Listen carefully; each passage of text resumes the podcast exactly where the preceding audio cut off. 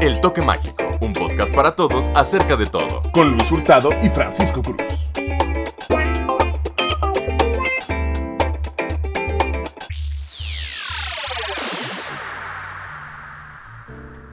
Hola, ¿qué tal, gente querida? Bienvenidos a una nueva entrega de El Toque Mágico, presentada por sus adorados Presentadores Francisco Cruz y Luis Hurtado. El día de hoy, francamente tenemos un tema un poco extraño de tocar. Tiene sus acepciones positivas, sus lados negativos, pero es algo que, si eres mexicano, te rodea. Es el sistema económico que te rige. Y este se llama... capitalismo. Y no solo si eres mexicano, creo que si eres un, ¿qué será? Un 70% del de la planeta. población- de la población. O sea, como que hay unas monarquías, pero termina siendo también También par- sí, porque repúblicas. también, y no, y aparte también son parte de la globalización que es en sí misma capitalista, porque eh, países estos comunistas o socialistas, a pesar de que obtienen sus formas de régimen y demás por una, una dictadura o un modo de vida socialista o comunista o como le quieras llamar, siguen apelando al neoliberalismo y al sistema avanzado del late stage o eh, punto tardío del capitalismo en el que nos encontramos. Fase final. Ajá, la fase. Es una fase ya muy avanzada The entre final este sistema. stage. Sonó como a videojuego. Eh, sí, no, y sobre todo, por ejemplo, pues China, que es como el número uno que no está dentro del capitalismo como convencional como tal. Sin embargo, pues conecta con todo el mundo, ¿no? O sea, se ve forzado a ser parte de ese capitalismo, quiera o no. Sí, porque dentro de sus, de sus fronteras podrán actuar socialistas, pero su forma de hacer negocio es capitalista. Intercambian sus bienes o sus productos y demás por dinero, tal cual. Que justo no lo decimos de una forma negativa para nada, sino tal como lo que es, que es un poco lo que queremos explorar, lo que hemos siempre tratado de abordar en nuestro programa. Algo de apertura en la mente, no, no solo polarizar las cosas y decir, ah, es que esto está malo directamente porque tiene un aspecto negativo con el que no estoy de acuerdo, entonces ya lo satanizo y lo demonizo. Como por ejemplo, es, es más, creo que tengo un ejemplo finísimo para, para definirlo. Échalo. Aprenderle algo a Donald Trump. Ok. Tú puedes directamente decir, oye, me parece completamente absurdo hacerle caso a algo que dice un hombre como Tan irracional. Tan- aparentemente irracional. tan aparentemente irracional como Donald Trump, que hace las declaraciones que hace Donald Trump, en general que se comporta de una forma que pues tú y yo encontramos ciertamente desdeñable, pero al mismo tiempo puede poseer sabiduría. Lo digo con un ejemplo que vi de una entrevista de él. Eh, dice que si alguna vez quieres tener éxitos así, ¿cuál es el mejor consejo que le puedes dar a los emprendedores, según él? Nunca pierdas el momentum, dice.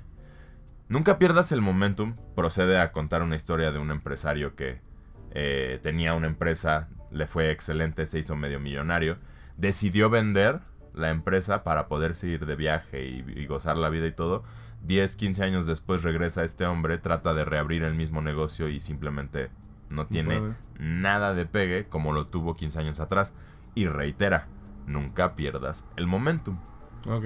Es un buen consejo. Es como la moda. Exactamente. Si algo está teniendo éxito en tu vida, no lo dejes. Y es sabiduría que a unos les puede servir, a unos les puede resultar algo como muy obvio, como de, ah, si estoy haciendo las cosas bien, ¿por qué detenerme?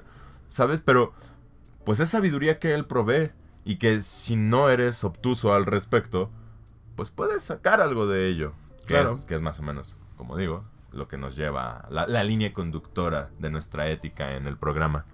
Además de que, bueno, con el ejemplo justamente que pones de Donald Trump, eh, él es un portavoz del capitalismo, ¿no? O sea, él es, eh, si no creo que es el epítome del Del capitalismo, capitalismo, sí. contemporáneo. Y pues sí, justamente aunque podría despotricar y decir y ser aparentemente irracional en la mayoría de sus argumentos, pues sí hay cierta sabiduría intrínseca en, No, en no, dichos. no creo que cualquier imbécil se haga presidente de los Estados Unidos. Sí, no, de un país tan, tan grande y tan Importante, por tantas de- cosas. Importante y relevante, porque las decisiones de Estados Unidos sí le afectan a muchas partes del mundo. Tan solo el hecho de saber que había el prospecto de una guerra con Irán nos hacía a los mexicanos temblar del asunto, porque pues obviamente la guerra nuclear y sus, sus consecuencias nos afectarían Y también creo, a y creo nosotros. que no son a nosotros, al mundo en general. Al ¿no? mundo en general. Justamente ese mundo capitalista que está con- interconectado y que lo que le afecte a uno le va a afectar al otro aunque esté a mil kilómetros de distancia. Pero hasta ahora estamos hablando como que de una forma que resulta directamente negativa en torno al capitalismo, que es justamente lo que estamos tratando de decir que no vamos a hacer. Ok. Hay que reconocerlo. Definitivamente el capitalismo y sus portavoces, como el señor Trump, cometen actos que legalmente podrán ser correctos, podrán estar permitidos, pero sin volvernos moralinos, moralmente, están mal. Digo moralmente refiriéndome a un asunto de humanos, como si yo ahorita me voltease y te picara el ojo. Eso es algo que estaría mal, eso es algo que no tendría por qué estar haciendo, eso es algo Sí, ¿no? que, que- que, pues, simplemente no te gustaría que te hiciera. Obviamente, no te va a picar el ojo. Y este, justamente... Ah. ah, no, no, no, no, no, no, no. no. Justamente, pues es el punto al que voy. Si solo contemplamos la estadística y nos olvidamos de los seres humanos, pues es donde ya llegamos a las atrocidades como innumerables situaciones que se dan en el mundo capitalista moderno, tanto en primer mundo como en los demás. Gente que es forzada a retirarse del lugar donde han vivido todas sus vidas, nada más porque los dueños de los lugares deciden subir la renta. El Se mercado puede. está subiendo. Ah, porque el mercado está subiendo. Porque el capitalismo lo permite. Porque es legal que el terrateniente agarre y diga el precio va a subir porque se acomoda con mis necesidades y si no lo puedes pagar, le llegas. Es el dinero el que manda ahí. Es el capital el que determina si te quedas o no te quedas. Que también me lleva a esta postura de Marx de decir, no es justo que haya un grupo selecto de gente que tiene acceso a todos estos beneficios, que tiene acceso a una mejor vida, nada más porque el capital lo dicta. ¿Qué es eso de que Jeff Bezos tenga más dinero que el 50% de la población mundial? ¿De qué sirve? ¿Con qué fin? Nadie necesita 876 billones de dólares. Ni siquiera gastándote tengo entendido, igual y puedo estar equivocado, es algo que leí, puede estar errado, creo que no lo está. Ni siquiera gastándote un millón de dólares diarios de aquí al día que te mueras, te vas a gastar un billón de dólares. Imag- y este güey tiene 800 y no sé cuántos billones. ¿Crees que sea correcto? O sea, tú no, no te gustaría, o sea, es- es- esto siendo como pensando que el mundo puede cambiar a la voluntad de un pensamiento, ¿no te gustaría que se pudiera llegar y decir efectivamente, ¿sabes qué? No hay necesidad de que tengas tanta lana, vente para acá, porque con ese dinero podemos literal reparar la mayoría de los problemas de la gente. Pero es que ahí está. ¿A qué personas no les conviene que la gente esté bien? ¿A qué personas no les conviene que toda esa reparación se haga? Esas son las preguntas que creo que me, late hacer respecto al capitalismo. Perdón, ahora sí, por favor, habla. Estoy. And, perdona, Jimmy, ando inspirado. Eh, yo creo que eh, la cosa aquí le tocaste el punto, como dices, ya llegamos a un punto en donde ya es excesivo, donde ya no cuadran las matemáticas en, en cómo lo manejamos actualmente. So, yo creo que si eso funcionaba en, ¿qué? en 1920 ¿30? ¿40? Sí, ¿50? Adam Smith lo acuñó por ahí de 1890, me parece, la idea del capitalismo. Ni idea. Y John Nash derrocando lo de Adam Smith después y todo. Eh, no sé, eh, creo que actualmente tendríamos que tener un sistema muy diferente y manejar las cosas de manera muy diferente. El problema, justamente como dices, ya hay esferas de poder o ya hay eh, gente con demasiado capital que no quiere perder ese capital. No importa que no necesite el exceso de capital. ¿Sabes? Es como tener un garrafón de agua y sabes que tener 20 litros de agua te va a alcanzar suficiente para una persona 3, 4 días. Sin embargo, pues tienes tu cisterna, ¿no? Tienes tu reserva de agua que pues no quieres que nadie te toque y es tu cisterna de agua y, y- y tú la generaste y ese, y ese pensamiento nos ha llevado a que ciertas personas que tuvieron la suerte o la inteligencia o lo que sea para lograr ese capital se aprovechase de esa reserva que tiene e ignorara pues los que le ayudaron a formar esa reserva porque nadie llega hasta arriba solo te quedas solo justamente porque vas tirando a todos los que te van ayudando lamentablemente y el capitalismo es tan demonizado en algunas partes justamente por lo mismo, ¿no? Esas injusticias que tú dices sociales, económicas, culturales, de cualquier índole que pues generan un descontento ya actual, porque somos demasiados. Creo que el problema es que somos demasiadas personas en el planeta. Pero es que lo feo, según yo, es que a pesar de que somos demasiados, existe suficiente para todos. Y eso es lo que me perturba del capitalismo. Eso es, lo, eso es lo que yo no puedo entender de un capitalista hecho y derecho, a pesar de yo ser una persona absolutamente capitalista. Mi intención en general en la vida es tener solvencia económica. ¿Por qué? Porque sé los beneficios que obtienes con solvencia económica. Pero no es que yo quiera que el sistema sea así. También ahorita me surgió una, una pregunta en la mente con lo que dijiste. ¿Somos capitalistas por ideología inherente? Ya sea aprendizaje cultural, ya sea costumbre, ya sea condicionamiento, lo que tú quieras. O somos capitalistas porque directamente somos materialistas y el principio fundamental de ser materialistas es lo que nos hace ser inevitablemente capitalistas. Por, lo digo especialmente por tu ejemplo de la cisterna. Porque, por ejemplo, si tú tienes, si tú te compras una televisión, una pantalla de plasma, pues obviamente no vas a querer que yo llegue y te diga, oye, dámela porque pues tengo derecho a ella, ¿sabes? Como, como esta idea burda que explican del socialismo de que alguien puede llegar y quitarte tus cosas y dormir en tu casa o estas estupideces. Pues yo creo que llegaste justamente a una pregunta paradójica, porque al momento de entrar en ese hábito o esa manera de pensamiento, uno va de la mano de la otra. O sea, puedes empezar culturalmente con, no, pues sí, me inculcan que esto es mío y esto es de él y hasta ahí, ¿no? Y puedes irte de la otra manera en donde eh, dices, pues, no necesariamente porque me lo hayan inculcado esto es mío y esto es de él, sino porque yo trabajé esto y, o sea, como que puedes irte por muchas vertientes y al final justificar que, pues sí está bien, pero también justificar que está mal. Y entonces llegas a esas preguntas paradójicas como la legalización de las drogas o el aborto o estas preguntas que hay tantas personas, hay tanto público dividido que es imposible llegar al consenso. Y, creo que la única manera de salir de ese capitalismo sería de la manera en la que entramos. A puño. A guerra. A fuerza. de, que realmente se termine por la fuerza. Es que sí, yo, también creo que... No necesariamente fuerza bélica. No, eh, no, pero es que justo, como bien lo dices, no tendría por qué ser necesaria la fuerza. Yo creo que si fuesen todos estos billonarios seres a los que les importase un poquito con llegar y decirles, oye, el dinero que tienes alcanza para resolver todos los problemas del mundo. La mitad, de, ni siquiera todo tu dinero, la mitad de tu dinero alcanza para resolver todos los problemas del mundo. ¿Por qué no lo das? ¿Y cuál sería la respuesta? O sea, ¿realmente tú crees que esas personas piensen que se lo han ganado porque se lo merecen? No, yo lo que creo realmente es que no pueden hacer eso. No puede. Es como si tienes una balanza, ¿no? Entonces, la, de un lado de la balanza no hay nada, de tu lado está todo. Y dices, ok, pues voy a darle la mitad de lo que tengo yo al otro lado de la balanza, ¿no? Y se va a balancear. Ok. Pero ese lado de la balanza siempre estuvo vacío. Siempre. Eventualmente se va a volver a vaciar.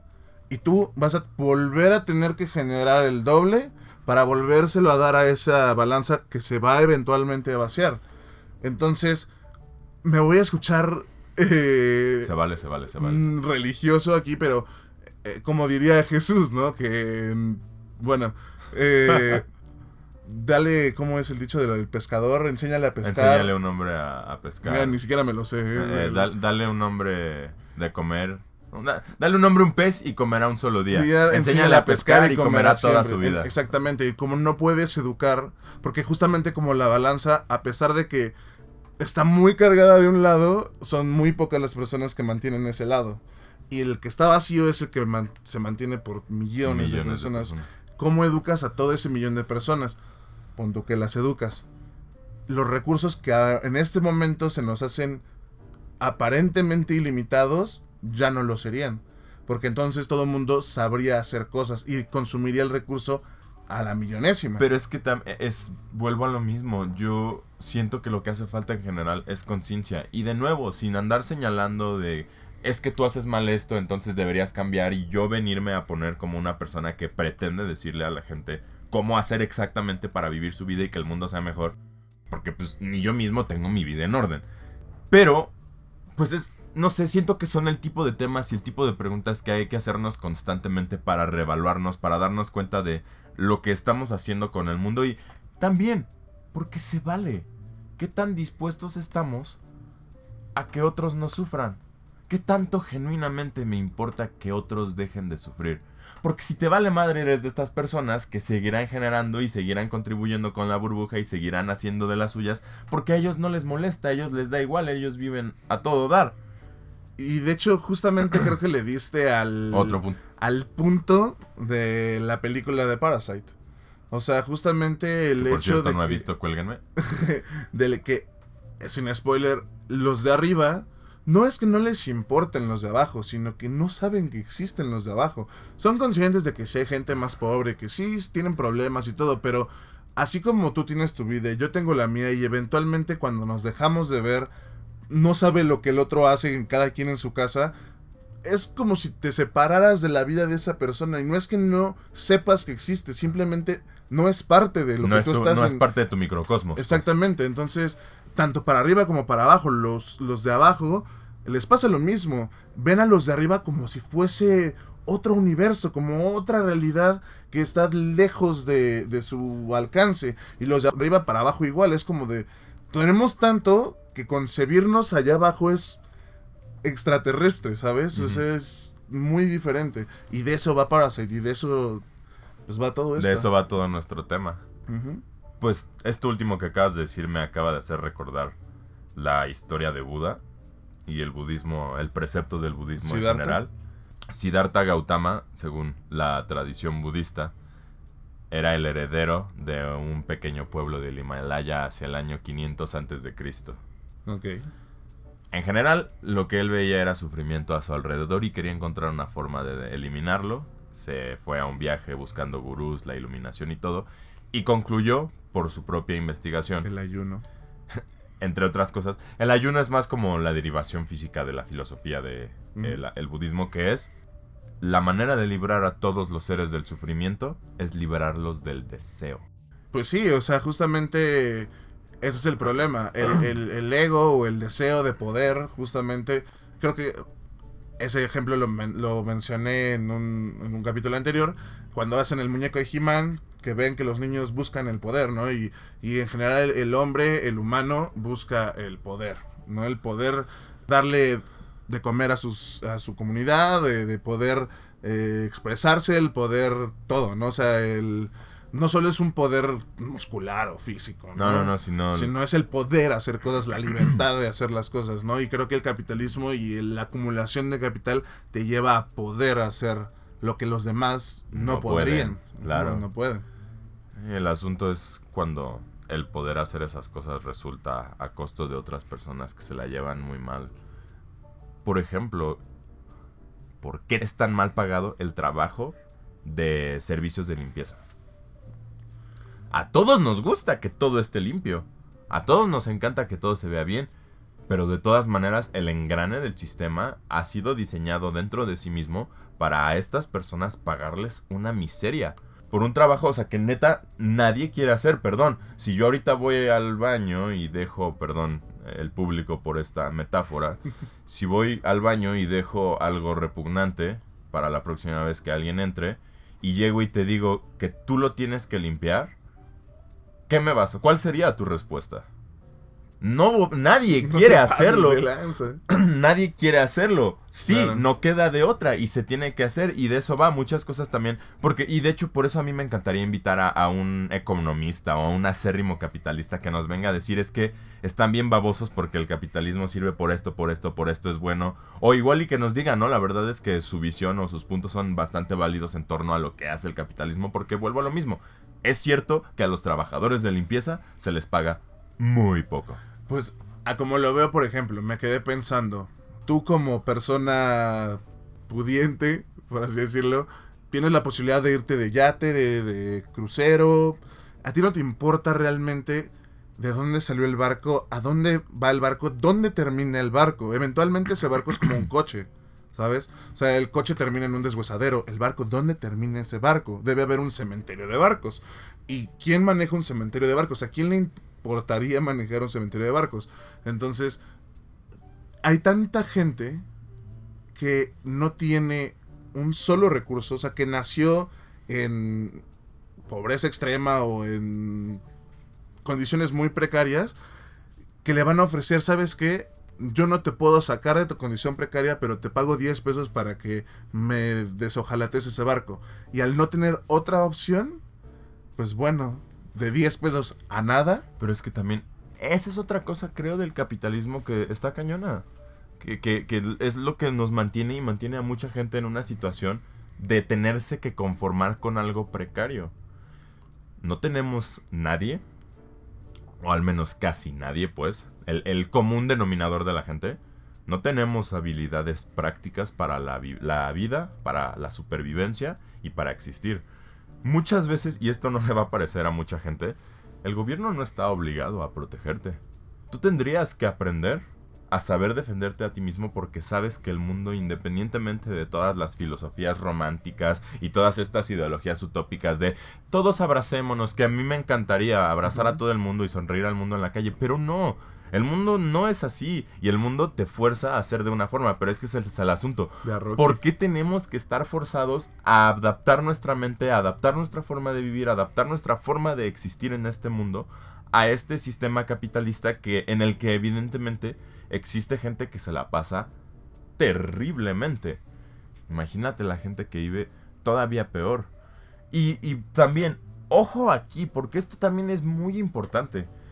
No quiero tampoco romantizar la idea de que el pobre, entre comillas, siempre desea ser como el rico. Siempre quiere subir, siempre aspira, porque eso también es una noción muy ególatra. Eso también es asumir que la gente debería pensar exactamente como tú. Cuando tú no sabes si gente de bajos recursos tienen una vida muchísimo más plena, nada más por las interacciones familiares que tienen.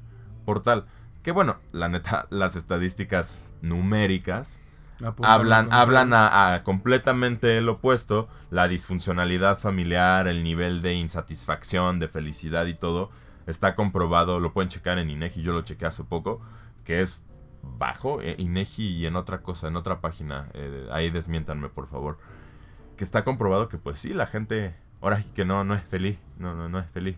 Yo creo que el problema es que nuestra nuestro debate, nuestro rollo no es nuevo, ¿no? O sea, no somos los primeros que nos hemos cuestionado por qué nos sirve la, la, el capitalismo, la democracia o cualquier forma de gobierno económico o social.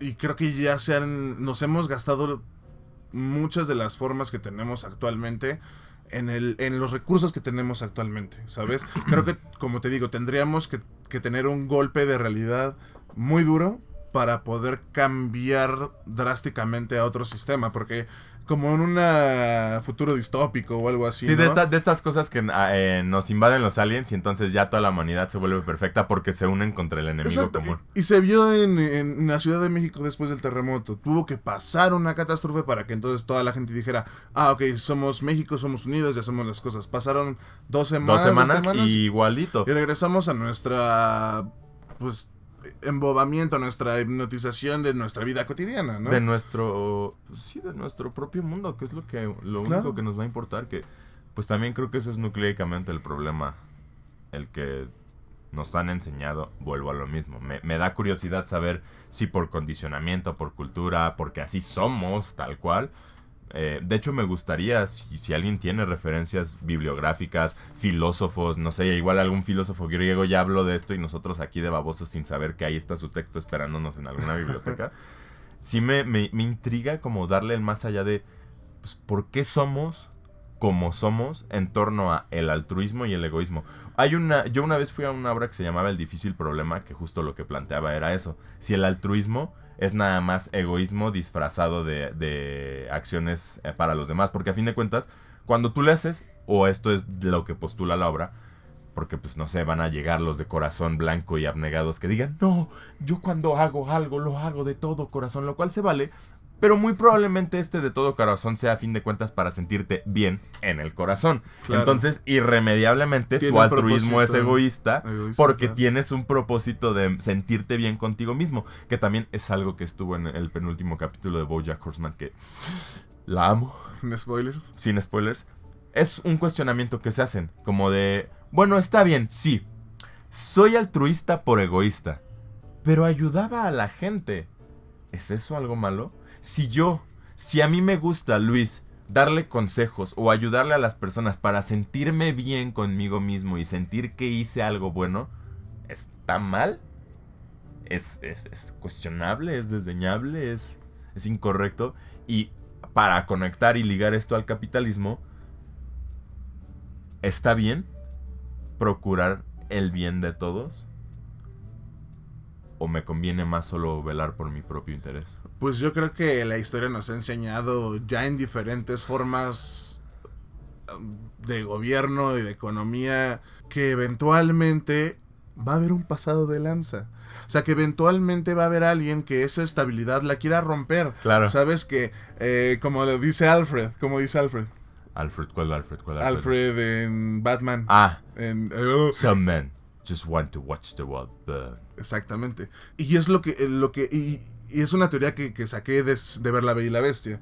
En La Bella y la Bestia está Gastón, pero Gastón es un pobre idiota que solo es guapo y tiene, pues sí, es bueno con la escopeta y la ch... pero, perdón, eh, pero eh, necesita a alguien que le diga, oye, tú eres bien bueno, oigan, oigan, él es el elegido. Entonces al final siempre va a haber el que quiera corromper el sistema y el que lo siga, y el que lo apoye y el que le diga a los demás, oigan, síganlo. Creo que, Entonces, si mal no recuerdo, esto también ya lo habíamos comentado en algún otro de nuestros podcasts. Habíamos dicho que justo solo se necesita una persona que esté de disidente con toda tu ideología para tronar la burbuja. Cierto, y habíamos dicho que justamente depende de, de dónde lo mires, ese disidente puede ser perseguido o ser un rebelde y ser un... O, ser alguien que, cause un, cambio positivo. Exactamente. Pues yo me mantengo para amarrar esto, yo creo que me mantengo en, en, en la idea de que no tenemos salida actualmente de ni nuestra forma de capitalismo ni de ese pseudo comunismo neoliberal que existe en otros países hasta que no haya ese cambio abrupto, como se vio en todos lados, ¿no? Guerras civiles, revoluciones, eh, guerras mundiales, conquistas, eh, cruzadas, bla, bla, bla, bla, cualquier forma bélica que se haya visto ha mm, generado un cambio cultural, económico y social en el lugar donde se hizo ese, ese ese evento. ese evento, exactamente. Y esperemos que no nos toque mundial un evento tan cataclísmico, pero... Que, ajá, que, sea, que sea un cataclismo el que nos haga por fin entender. Y, por eso siempre es tan, tan de terror el 2000 o el 666 o estas fechas que cabalísticamente podrían tener una tendencia a generar el fin del mundo, porque el fin del mundo para nosotros es eso, el cambio completo, ¿no? Como cuando... Que se acabe el mundo como lo conocemos. Como lo conocemos, no necesariamente que explote la Tierra, ¿no? Sino que acabe nuestra forma de vida tal cual como la conocemos actualmente. Que y nos aterra. Que ahí está una, una muy, muy interesante postulación, algo que podríamos abordar en un podcast. Me parece podríamos hablar del apocalipsis. Del apocalipsis. De, de, lo que se cree, de lo que pensamos, de... Eh, lo que se percibe del mismo. Todos los que ha habido. Todos los que, ha habido. Etc. Y también este asunto de abordar. Ajá, este asunto de abordarlo también como en la ideología. ¿Qué tal si el apocalipsis se refiere al fin de toda la forma de pensar de los humanos actuales para un nuevo orden mundial? Te vienen los aliens. Tenía que decirlo. Y pues bueno, como dice aquí mi adorado, estimado, mejor amigo, compañero, hermano de Hashtag vida, hashtag I want to believe, BFF, mejores amigos por siempre, pling. Eh, pues nada, eh, sería todo por el tema de hoy. Esperamos que les estén gustando estas, estas transmisiones. Esperamos que estén disfrutando las idioteces que nos podemos a decir durante un rato. Que nos ponemos a decir durante un rato, ya ni estoy hablando correctamente. Esperamos que lo Demasiado sigan capitalismo escuchando. En no, ya. Esperamos que lo sigan escuchando, esperamos que lo sigan sintonizando. Nosotros le vamos a seguir aquí, aunque sean tres, ¿eh? Pero Ándale. pues ojalá también lo compartan. Eh, y fundamentalmente, nos encantaría si pudiesen comentar, Escucharlos, leerlos, saber qué saber opinan. qué opinan de toda la sarta de idioteces que nos hemos puesto a decir. Que nos digan como de, oye, eso está mal. O, o, oigan, quizás les convendría leer esto. O quizás tal.